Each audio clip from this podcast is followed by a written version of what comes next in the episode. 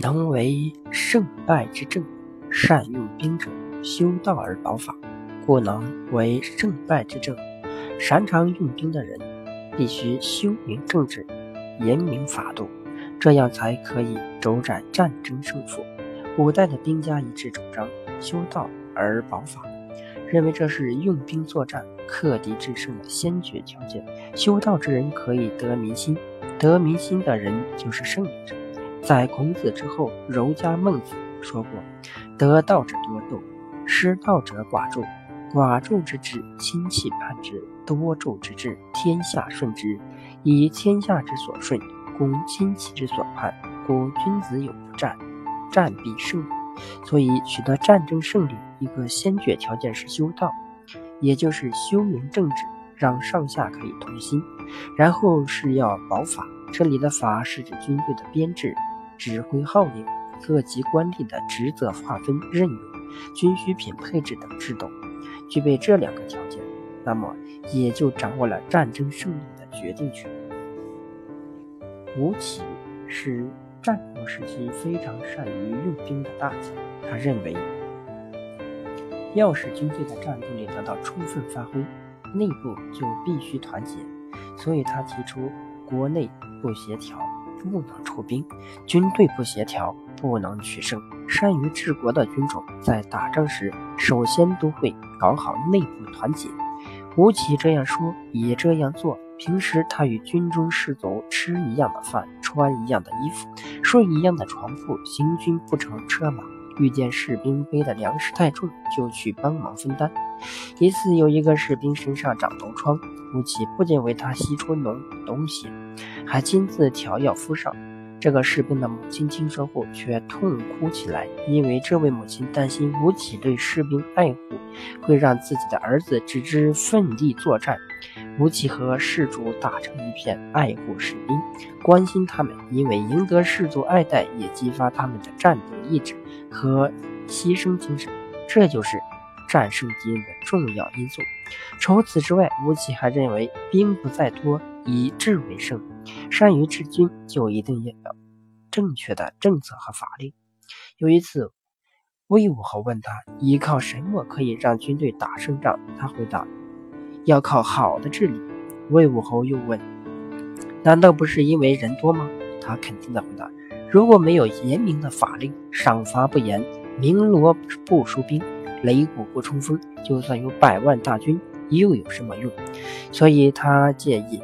魏武侯赏赐有战功的将士，重重的惩罚临阵脱逃者，每年要派人慰问和抚恤死难将士家属。吴起还强调，军队必须要服从命令，这是治理军队的前提。否则，平时部队发生混乱，战时就会打败仗。只有守信用、讲政策、明法令，才可以做到发号施令，将士也乐于贯彻执行。兴师动众，将士也愿意出众。兵交兵接任，将士更愿意拼命，因为杰出的军事才能和巨大的战功。魏武侯非常器重吴起，但是吴起却遭到公孙痤等人嫉妒，处处加以陷害。魏武侯也因此不再信任吴起。吴起害怕日后被杀害，只好离开魏国，投奔楚国。吴起的才能，楚悼王早有所耳闻，所以吴起受到楚王重用。楚悼王任命他为令尹，掌握楚国军政大权。吴起对楚国情况进行具体分析后，向楚悼王建议说：“楚国疆域辽阔，军队庞大，正常情况下会比其他诸侯国强。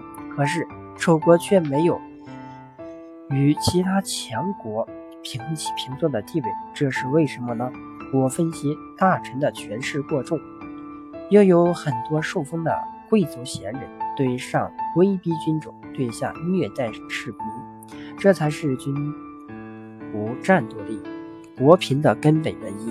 应该从根本上改革。尽管遭到一些人极力反对，楚悼王仍采纳吴起意见，实行变法。政治上提倡民法审定，让人人都清楚国家法令，方便贯彻执行。对世袭和分封制进行改革。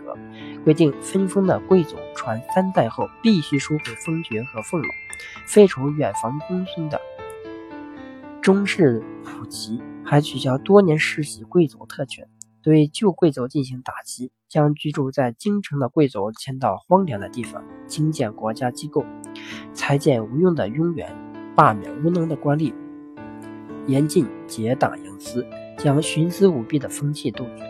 经济上奖励耕战之士，让他们可以安心从事农业生产，从而使生产和发展得到保证。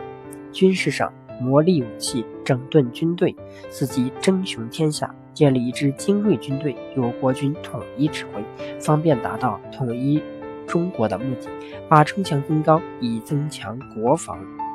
吴起仅主持实行一年变法，就让贫弱的楚国富强起来，政治修明，兵力强大，其他诸侯也心生畏惧，所以楚国可以在南边平静百越，北边吞并陈国和蔡国，击退魏、韩、赵三国袭扰，使其不敢再向南图谋，还讨伐秦国。因为吴起深知治国没有常道，所以才大举变法，让楚国再次强大。得以威震中原，而他杰出的军事思想和变法革新的主张，也就是修道宝法，对后世也有很大的。